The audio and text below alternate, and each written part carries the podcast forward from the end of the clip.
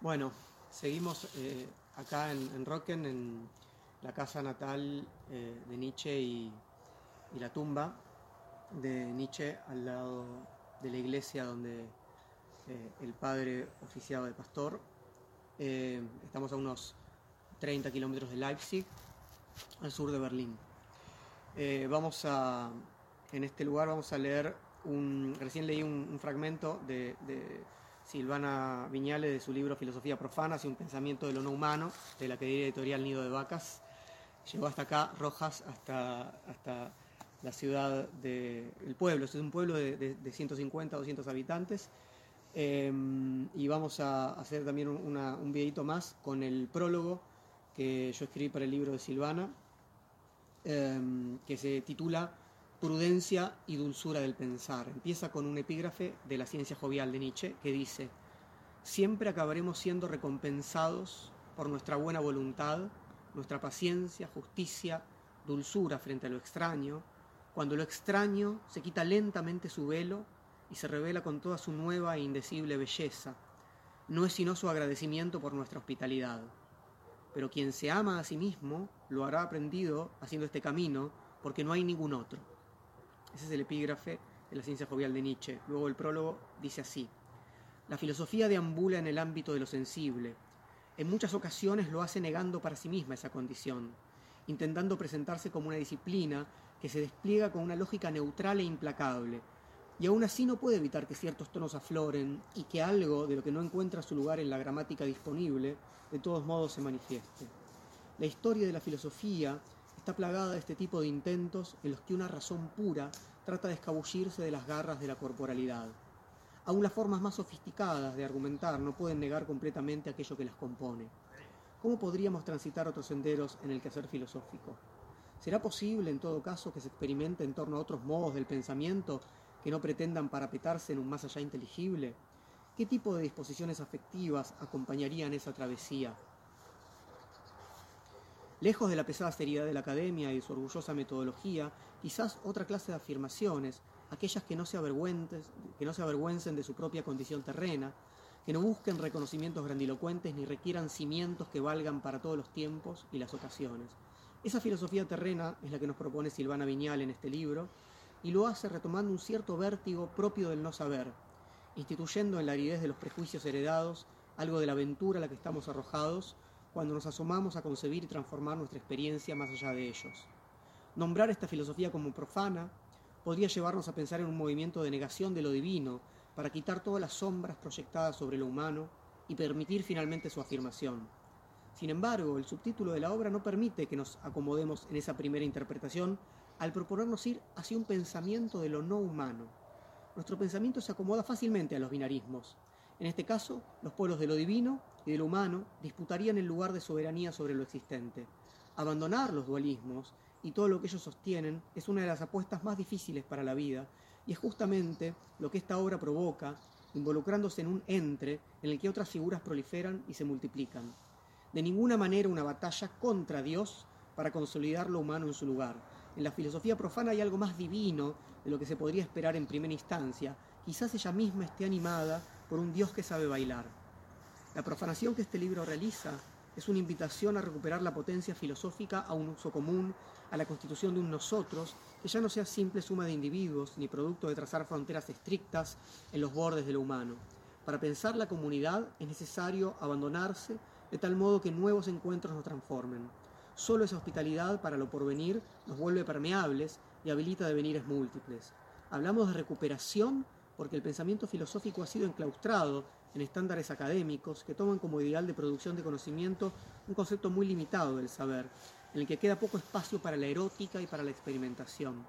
Esta limitación en las formas, como no puede ser de otro modo, produce un angostamiento del pensamiento y de la sensibilidad de esa comunidad no humana a la que debemos abrirnos. Como afirma la autora, finalizando el primer capítulo, una filosofía profana es una filosofía que apuesta a la vida, al devenir al atravesamiento de los afectos. Nuestra tarea política es volvernos otros de lo que somos. No debe pasar desapercibido aquí el término política en un libro que no deja de apelar a lo sensible. De ningún modo se está proponiendo una suerte de retiro al ámbito de una sentimentalidad privada. para poder ampliar la epidermis sensible de nosotros, es necesario justamente dejar de lado el ruido del teatro, de la representación política, junto con las figuras subjetivas clásicas en él implicadas. No hay aquí lugar para lo apolítico, sino una apuesta a una política por venir. Ahora bien, ¿cómo llevar a cabo este trabajo que requiere tomar distancia de una forma de pensar la filosofía sin por eso abandonarla o abjurar de ella? No se trata de entablar una discusión e intentar simplemente refutar los postulados básicos de una forma dogmática de filosofar. En todo caso, es menester tensar otros hilos ya presentes en la propia historia de la filosofía, abrir nuevas derivas y conectar con otras formas de creación, aumentando en cierto sentido la apuesta por la filosofía misma. En esta estrategia, hacer filosofía más allá de los límites impuestos y enlazar a la vez con formas de la sensibilidad provenientes de la literatura o de la música, este libro indica muchas de esas posibilidades sin correrse de una tradición de pensamiento que forma parte de lo que somos. A esto se refería Gilles Deleuze en una conversación con su amiga Claire Parnet, cuando decía, quedarse en la filosofía es también como cómo salir de la filosofía. Pero salir de la filosofía no quiere decir hacer otra cosa. Y por ello hay que salir quedándose dentro y no hacer otra cosa. Eso decía Deleuze. A lo largo de este libro se describen con precisión algunos de los dispositivos, conceptos y tradiciones en los que estamos inmersos, en una reproducción que imposibilita nuevas potencias. Uno de dichos dispositivos aparece como una nervadura central del pensamiento filosófico, aun cuando no ha cesado de presentar distintos rostros. Lo mismo, lo uno, lo en sí, lo esencial, la identidad, la presencia. Es un acierto cómo en esta obra el problema de la identidad está indisolublemente unido a repensar lo que pretendemos ser cuando nos reconocemos como personas y todo lo que ello trae implicado. Esto es a vérselas con la forma en la que la identidad se encarna en nuestras vidas cotidianas, en nuestra comprensión de los encuentros con los otros y en la organización jurídico-institucional de la que participamos. Reafirmar que somos personas contribuye a soslayar la corporalidad y la animalidad, a tratarlas como lo otro, abyecto, que es necesario eliminar o domesticar. Como consecuencia de intentar mantener a toda cosa esa forma de autodominio, no cesan de producirse otros tipos de domesticación y explotación en escalas mayores que hacen de los otros una permanente fuente de miedo y ya no de seducción.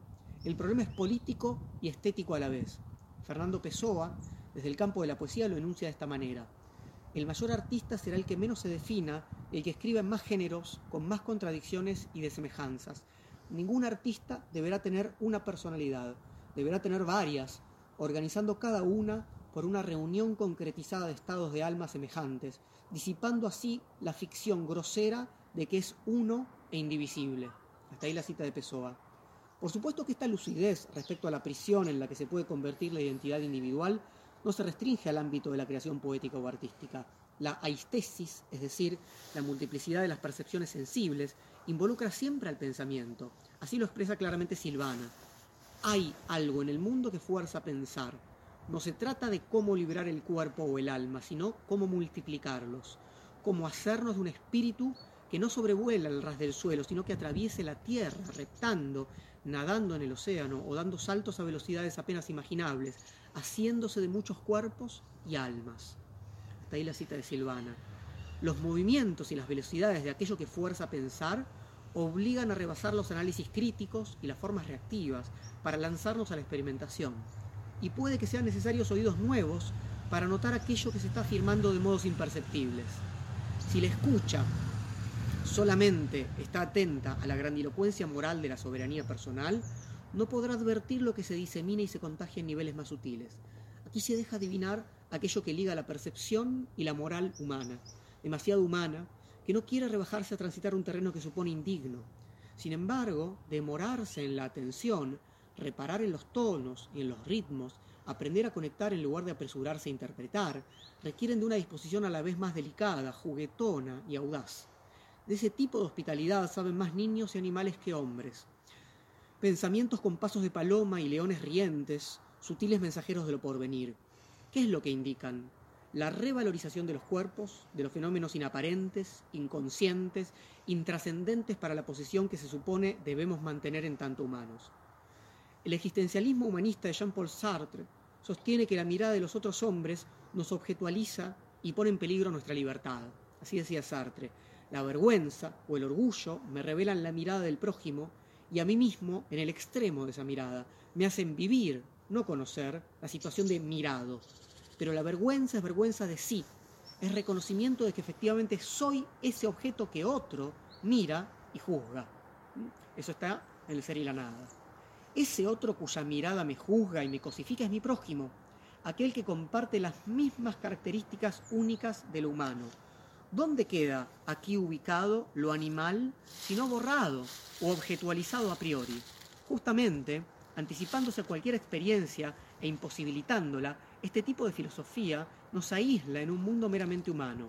En este libro se traiciona ese legado de diversas maneras, componiendo una constelación heterodoxa que incluye a Friedrich Nietzsche, Jacques Derrida, Gilles Deleuze, Donna Haraway y Laurie Anderson.